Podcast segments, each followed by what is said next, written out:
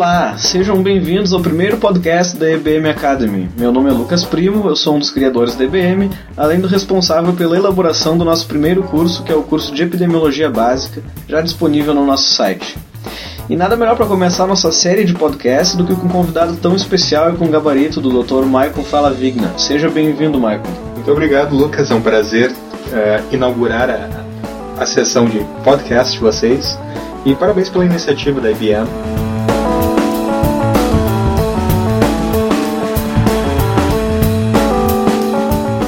Dr. Michael Falavigna é médico internista, mestre e doutor em epidemiologia.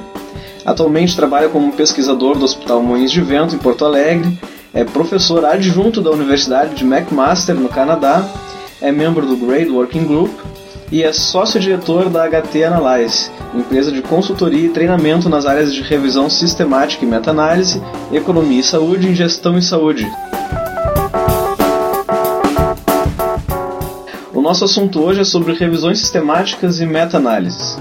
Para aqueles que ainda não estão familiarizados, as revisões sistemáticas, diferentemente dos estudos de revisão simples, narrativas, são um estudo muito bem estabelecidos dentro do método científico como uma forma de obtenção das evidências disponíveis para responder a uma questão de pesquisa, ou melhor chamando de uma hipótese. A grande vantagem das revisões sistemáticas é a possibilidade de muitas vezes conseguirmos agregar os resultados dos estudos em uma medida sumária, realizando uma meta-análise. Ou seja, podemos reunir resultados de vários artigos que foram obtidos pela revisão sistemática, e então muitas vezes agregamos esses resultados em um resultado só, que é a meta-análise. É isso, Michael? Exatamente, Lucas. Michael, então vamos começar. As revisões sistemáticas estão se tornando cada vez mais populares no nosso meio, principalmente nos cursos de pós-graduação. Várias teses e dissertações estão se utilizando dessa técnica para obtenção de resultados científicos. A que você atribui esse fato? É, realmente, Lucas, acabou sendo um método bastante popularizado, o realizar revisões temáticas, meta-análise durante o, o doutorado, durante o mestrado, e isso tem um pouco a ver com a dificuldade que está cada vez mais trabalhar com dados primários, é, principalmente pensando em um aluno de mestrado que tem dois anos para uh, é, desenvolver um projeto, para conseguir as aprovações para esse projeto, para conseguir o financiamento desse projeto, executar, analisar o, os dados. Uh, os dois anos são muito curtos para uma atividade como essa. Se a gente pensar em uma uh, tese de doutorado, uh, quatro anos, às vezes, é um período estreito para desenvolver um, um, estudo primário com determinada amplitude que, que, hoje, que hoje é necessária. Fora questões das restrições externas. Então, tu dependerias de aprovações de uh, comitês de ética, às vezes, uh, eventualmente, se tu precisa de aprovação da, de um órgão como a CONEP, tu vai precisar seis, nove meses, eventualmente, para começar a colocar o teu trabalho em campo importação de insumos para, para a pesquisa é cada vez mais difícil, então podemos dizer que às vezes as revisões temáticas para o pós-graduando né, uh, acaba sendo um, um voo mais seguro para, desenvolver principalmente uma dissertação. Uh, aliado a isso, também hoje, atualmente, se fizeres uma, uma revisão sistemática sobre uma área que haja uma necessidade, seja por não existir outras revisões ou por essas revisões estarem uh, relativamente desatualizadas, uh, tu vai ter uma facilidade de publicação por vezes maior do que a facilidade de publicação de um, de um estudo com dados uh, primários. Falaste uma coisa que me chamou a atenção. a a meta-análise ela seria mais fácil de ser realizada do que os estudos primários pela possibilidade de não precisar de um comitê de ética para aprovação. É isso mesmo? Uh, e, e isso é uma questão bem interessante. A, a meta-análise não deixa de ser o estudo mais uh, ético possível frente a, a, a, realizar novos estudos de dados individuais. Por exemplo, se tu vais querer fazer um novo ensaio clínico, é quase mandatório eticamente desenvolver primeiro uma, uma meta-análise para saber se aquela questão de pesquisa que tu está investigando, por vezes colocando pacientes em risco, elas não essa questão não está uh, já uh, respondida pela, pela, pela, pela pesquisa. Fora que acaba sendo um estudo geralmente mais barato, os dados já estão coletados, estará fazendo um melhor uso de dados uh, publicados uh, e já utilizados em, em, pesquisa. Então, na minha opinião, uh, é um estudo extremamente ético e deveria preceder diversos outros estudos de dados originais, por exemplo, ensaio clínico. Uhum. Interessante, Michael. Voltando ao assunto da popularização das revisões, Uh, qual o impacto dessa, dessa popularização que tem levado na prática? A gente vai ter, primeiro, um maior volume de revisões temáticas. Se comparar com a última década, o, o volume de, de revisões temáticas indexadas no, no PubMed, por exemplo, uh, acaba sendo anualmente quatro a cinco vezes maiores, maior do que era no, no início do, dos anos, no final dos 90, início da, do, do ano 2000. E com isso, tendo primeiro um maior volume de, de revisões, tu, tu vai ter maior suporte para a tomada de decisão, em especial que quanto uh, maior volume a gente tem, mais maior ficam o, as necessidades de produzirem uh, estudos com qualidade e revisões cada vez melhores. Então, tu, em resumo, para o tomador de decisão ou para a pessoa que vai utilizar na prática clínica esses dados, tu tem um volume maior e de maior qualidade de informações para colocar em prática. Michael, sabemos que para as revisões sistemáticas existirem, uh, nós precisamos de dados de campo, pesquisas empíricas, né, que avaliem resultados, sejam observacionais, experimentais. Uh, a popularização dessas revisões sistemáticas não pode ser um desestímulo à realização de pesquisas empíricas? Ah, é uma questão interessante, mas uh, podes ver por um outro lado. Na verdade, uma revisão sistemática ele vai apontar também a necessidade ou não de estudos adicionais. Se tu fazes uma revisão sistemática, identifica que, que determinada questão está bem explicada na literatura, tu vai estar direcionando a, ok, não façam mais estudos sobre esse assunto porque ele está completamente respondido. Mas, por outro lado, se tu fazes revisões temáticas e tu identifica gaps na literatura, seja sobre determinada associação, determinada intervenção, ou às vezes um, um uso em um determinado subgrupo daquela intervenção, tu estás, na verdade, gerando questões de pesquisa com alto valor para colocar em prática em, em estudos primários. Então, uh, não deixa de ser um fomento também a, a, a ao desenvolvimento de, de estudos uh, originais. O que talvez seja um estímulo, desestímulo, seja o realizar estudos originais em, principalmente, uh, dissertações de, de, de, mestrado, porque tu não tens esse tempo hábil de, de realizar um projeto. Mas, uh, provavelmente, muitas dessas revisões vão gerar questões de, de alto valor uh, para serem realizados em momento posterior, seja em uma linha de pesquisa, quando uma dessas pessoas for professor universitário ou uh, em estudos, uh, seja na, na, na, área privada ou com financiamento privado ou estatal para responder a determinados aspectos levantados. Então eu vejo, na verdade, como um estímulo para desenvolvimento de pesquisa de boa qualidade. Em relação a anos anteriores, o que mudou em relação à qualidade dessas revisões sistemáticas? Nós falamos em quantidade da popularização, mas a qualidade também melhorou?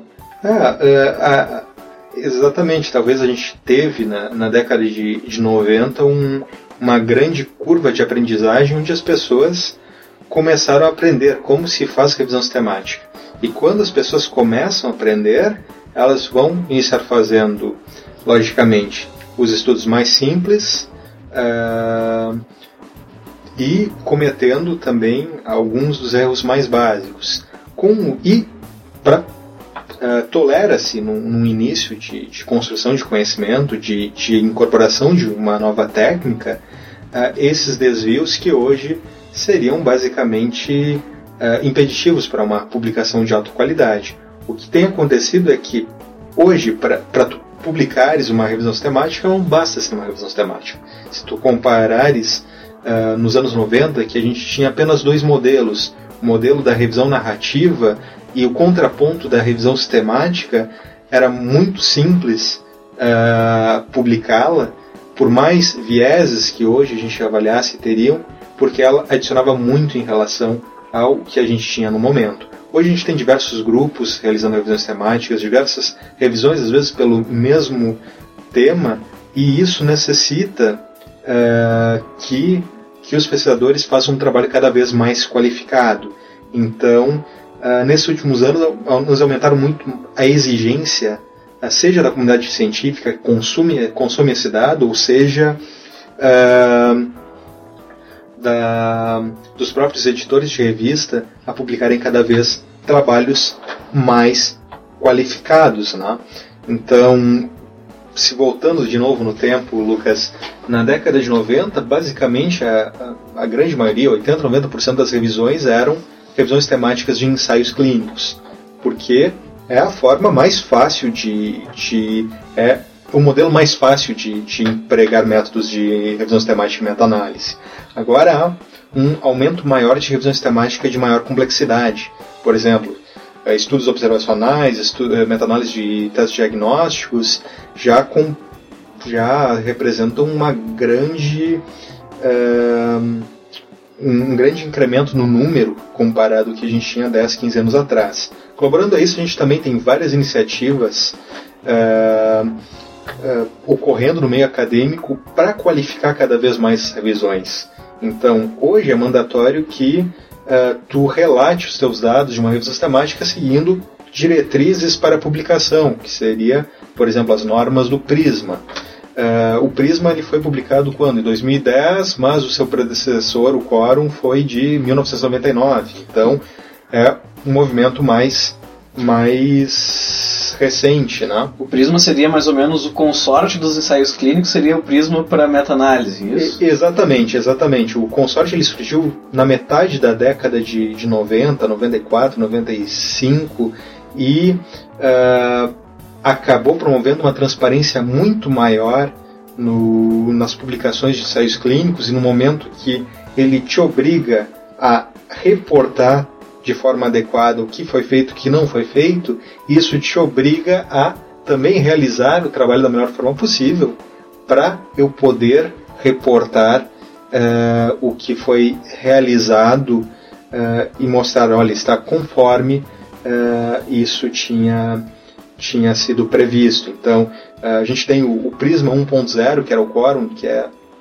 relativamente recente, pensado em 1999, e o Prisma teve várias mudanças e viu-se nesses 11 anos que, que muita coisa modificou, então uh, foi atualizado em 2010, desculpa, acho que é, foi 2009 ou 2010, e hoje uh, tem surgido cada vez mais extensões do Prisma.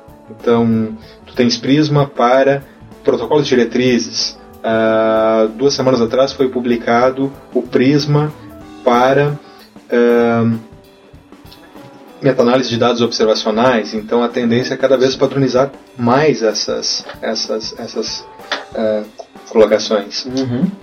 E no futuro, o que esperar das revisões sistemáticas? Bem, acho que uma das grandes chaves do, ou, do, do sucesso ou da medicina baseada em evidências é, é, nesses últimos anos é tentar promover cada vez mais a transparência uh, do que é publicado. Não basta uh, as coisas serem feitas e relatadas da forma que mais convém à fonte financiadora, ao autor, aos pesquisadores, mas sim da forma mais correta para seu, seu uso. Se fores pensar uh, o salto que a gente teve de, de qualidade quando uh, foi incorporado o consórcio nos ensaios clínicos e quando também foi incorporado o, o registro obrigatório de, de ensaios clínicos para uma posterior publicação, por exemplo, clinical trials, uh, acabou muito a, a questão de, de uh, termos ensaios clínicos que foram desenhados para mostrar um desfecho, não encontrava se ele era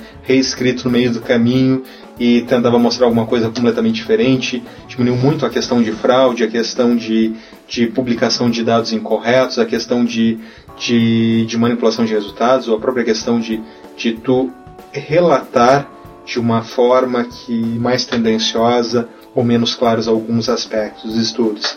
Então, se eu fosse fazer uma aposta, é que a transparência dos, das revisões temáticas vão ficar cada vez maior. Como isso? A gente tem o análogo ao clinicaltrials.gov, que é o Próspero, que permite o registro das revisões temáticas antes de, de tu iniciares para estabelecer, olha, esses são os métodos de análise que eu vou utilizar, esses são os meus critérios de seleção, esses são os meus critérios de, de esses são os meus desfechos principais que vou utilizar, isso ficar documentado e não ser uma pescaria apenas no, no, no na hora de analisar os resultados. O Clinical Trial, só para quem não sabe, seria um site, uh, um portal em que tu registra, antes de fazer o estudo, tu registra que vai fazer o estudo, né? Mostrando o que, que tu está objetivando. Né? exatamente, é uma base de registro de ensaios clínicos. Hoje, se eu quero publicar um ensaio clínico anonimizado em qualquer uh, revista uh, de impacto, uh, não digo New England, Lancet, mas qualquer revista que tenha um fator de impacto maior do que um, um e meio, eles vão te exigir o número de registro do Clinical Trials e que esse registro tenha sido feito antes do início desse estudo. Por quê? Porque muitas vezes a gente uh, observava, uh, principalmente década de, de, de 90 e, e antecessores, que o estudo era desenhado para mostrar melhora, por exemplo, de mortalidade ou desfechos importantes do paciente, e via-se que, de fato, uh, não conseguia dar essa resposta e seria o que na ciência a gente considera um estudo negativo, que foi contra a nossa hipótese estabelecida. Então, o que era feito? Buscavam-se ou análise subgrupos, ou uh, então desfechos uh, secundários uh, que não era o que eu estava interessado e apenas pelo acaso muitas vezes acabava encontrando associações significativas. Então, determinado estudo não mostrou redução de mortalidade, mas melhorou o colesterol ou ah, melhorou o colesterol em pacientes com diabetes tipo 2.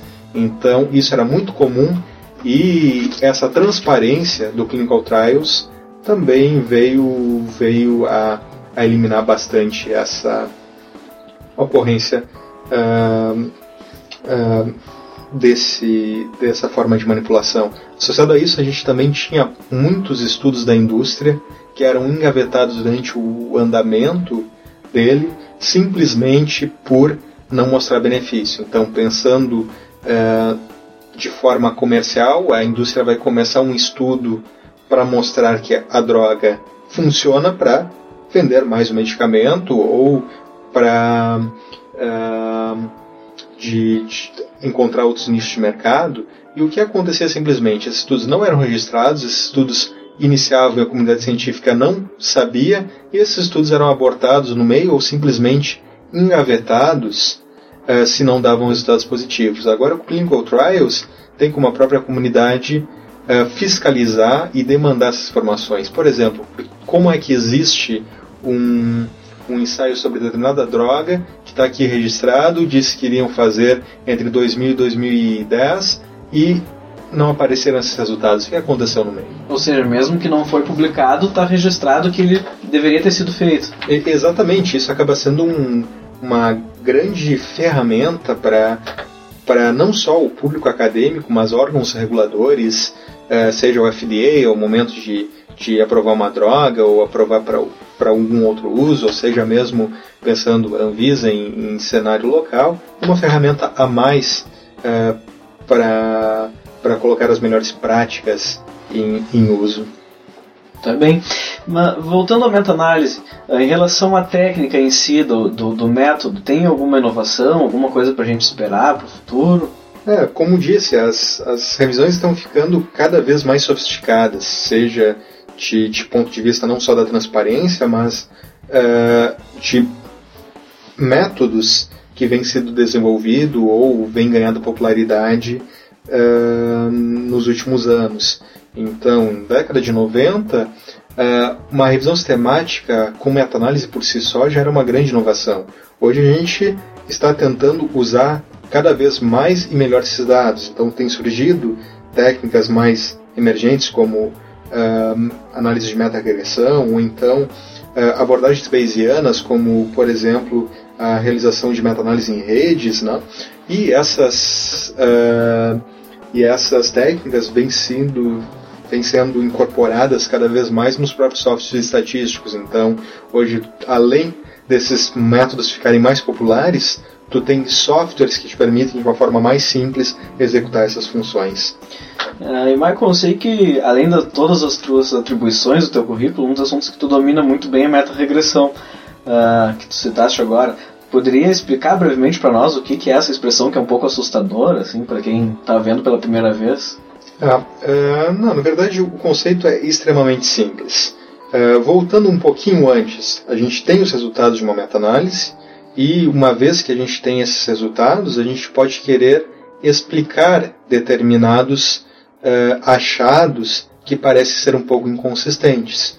Então eu posso fazer uma meta-análise, eu vejo que metade desses estudos apontam um benefício uh, maior, outra metade desses estudos eles não apontam benefício, eu vou ter que, por exemplo, explicar por quê. Uma forma de explicar, a mais simplista dela, seria por análise subgrupo. Quem sabe essa intervenção funciona bem em idosos, mas não funciona bem no, em adultos uh, jovens. Quem sabe essa intervenção tem um melhor efeito, uma maior associação uh, ao desfecho em mulheres, mas não em homens. Então temos uma uh, análise subgrupo quando eu divido apenas em dois grupos essa questão. Agora vamos pegar, Lucas, o exemplo de dose. Ah, eu quero saber dose maior, menor, se como seria o contínuo dessa dose. Uma forma é simplesmente categorizar. Ah, acima de 400 miligramas vai ser alta dose, abaixo vai ser baixa dose, e uso essa informação e faço uma análise subgrupo. Mas eu posso tentar uh, ver como é que seria o gradiente dessa dose. Será que 100 é melhor do que uh, 150 é melhor do que 100, 200 é melhor do que 150 e assim por diante? Então, em estatística, a gente teria o que seria uma análise, uma análise de regressão linear, que é basicamente eu tentar uh, associar aos meus desfechos, aos meus resultados, ao meu risco, uh, uma variável contínua e não categórica. Através de uma variável, tu consegue predizer outra variável. E, exatamente. Então, o que a gente vai querer ver a partir da meta-regressão é se existe alguma variável modificando o efeito, modificando o risco relativo. Então, eu basicamente tento correlacionar a minha variável da meta-regressão com uh, o meu resultado, que seria o risco relativo, o odds ratio. Então, eu tento ver, será que o risco de quem uh, faz, perdão, de quem usa é a dose A, é a dose X, é, é, menor do que o risco de quem usa a dose 2x e é menor do que o risco de quem usa a dose 3x e assim por diante. Então, uh, a meta-regressão por si só ele é uma extensão da, da meta-análise. Eu preciso ter uma meta-análise para fazer uma meta-regressão.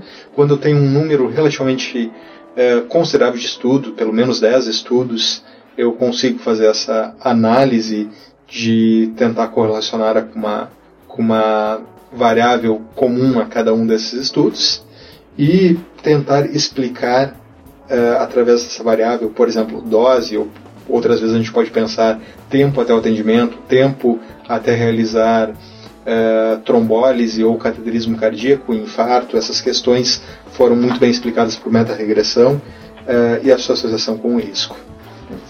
Michael, a HT, tua empresa, faz um trabalho de cursos de revisão sistemática, desde o básico até as áreas mais avançadas. O que, que os alunos aprendem nesses cursos? Uh, bem, Lucas, uh, primeiro, nosso público, ele 70 a 80% é, é público acadêmico, alunos de pós-graduação, professores universitários e uh, também compreende alunos de, de várias especialidades uh, da, da, saúde. A gente tem vários dentistas, vários médicos, vários nutricionistas, farmacêuticos fazendo, fazendo esses cursos. Isso é interessante, cada vez mais, né, de outras especialidades, de outras áreas da, é, da saúde, né? É, é, é verdade, parece que surgiu muito forte com ensaios clínicos de medicamentos e com isso acabou uh, os, os early adopters dessas técnicas acabaram sendo médicos, mas depois de consolidado,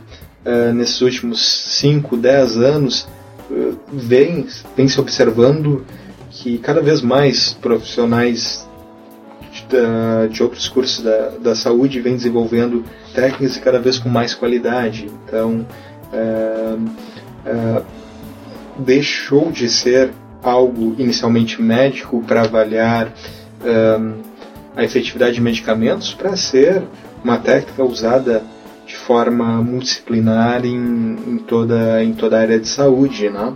E temos um curso que a gente considera o curso introdutório, que são 16, uh, 16 horas, que em quatro encontros a gente passa por todas as etapas de revisão sistemática, com exercícios práticos, desde a, um, desde a seleção de estudos, formas de realizar buscas, formas de, eh, de analisar a qualidade dos estudos, a sentar no, no computador e realizar a meta-análise desses estudos com um software específico e depois avaliação de qualidade e como se publica uma revisão e dicas também editoriais de como eu construo uma revisão sistemática de ensaios clínicos básica do início da concepção da ideia até a sua publicação. Então, esse é um curso que a gente uh, já ministrou mais de 10 vezes, acredito que, tivemos mais de 400, 500 alunos uh, nesta uh, frequentando essas aulas e a gente viu que os, os alunos saíam querendo mais, tá? Isso eu sei, o que mais eu posso aprender e realmente, revisão sistemática, como a gente viu, tem várias outras técnicas uh, emergentes e que, que as pessoas vinham demandando para nós, seja em consultorias ou em cursos específicos, e hoje a gente tem também quatro cursos específicos avançados em meta-análise. Uma só sobre revisões temáticas de estudos observacionais, outra sobre meta-análise de teste diagnóstico, outra com, com análise de, de, de meta-regressão e outra é sobre meta-análise em rede, nas networks meta-análises. Então, uh, nosso público é variável e, basicamente, uh, ele faz os módulos, faz os cursos que mais inter, interessa e a gente tem também a, a honra de ser os pioneiros com alguns desses cursos. Nós fomos o, o a primeira grupo, o primeiro grupo no Brasil a, a ministrar cursos de uh, meta-regressão e cursos de meta-análise em rede, por exemplo interessante chegasse a falar que os alunos chegam a, a ir para o computador e produzir a meta-análise. Então é feita uma meta-análise dentro do curso. É, exatamente, é interessante esses, esse nosso uh, curso básico ele é realizado uh, em quatro encontros e ao final de, quatro, de cada um dos encontros ele tem uma tarefa. Por exemplo, na final do primeiro encontro que eles aprenderam a fazer busca e seleção de, de artigos, ele vai ter que em casa uh, elaborar essa busca, selecionar os estudos para, para a questão que foi, foi exemplificada e trazer o resultado dessa busca no próximo encontro. Ah, a partir desse nesse segundo encontro, os alunos vão, uh, como dizer, corrigir conosco essa, essa busca, uh, então receberão os artigos para extração dos dados, avaliação da qualidade. E daí no terceiro encontro, que eles vão estar em mão desses dados extraídos, a gente vai sentar em aula e realizar, uh, cada um seu computador, a, a, a meta-análise com esses dados extraídos. Então a gente acho que é um dos diferenciais. Não é um curso onde a pessoa apenas assiste a aula, mas é um curso totalmente interativo e que permite ser aprendizado na prática, como se fosse realizar sua própria revisão. Muito interessante. Então tá bem, muito bem, Michael. Muito obrigado pela participação no nosso podcast. Como recado final, então, reforçando que a HT Analyze ministra cursos de revisão sistemática e meta-análise desde 2010. Possui também alguns cursos com tópicos avançados no portfólio, como por exemplo meta-análise de estudos observacionais, testes diagnósticos, além de ministrar o primeiro curso do Brasil de meta-análise em rede e o primeiro também de meta-regressão. As maiores informações podem ser obtidas no site www.htanalyze.com. Michael, muito obrigado novamente. Foi um prazer estar com, contigo e inaugurar esses podcasts da IBM Academy e muito sucesso com essa nova iniciativa. Muito obrigado. Até a próxima. Então. Até a próxima.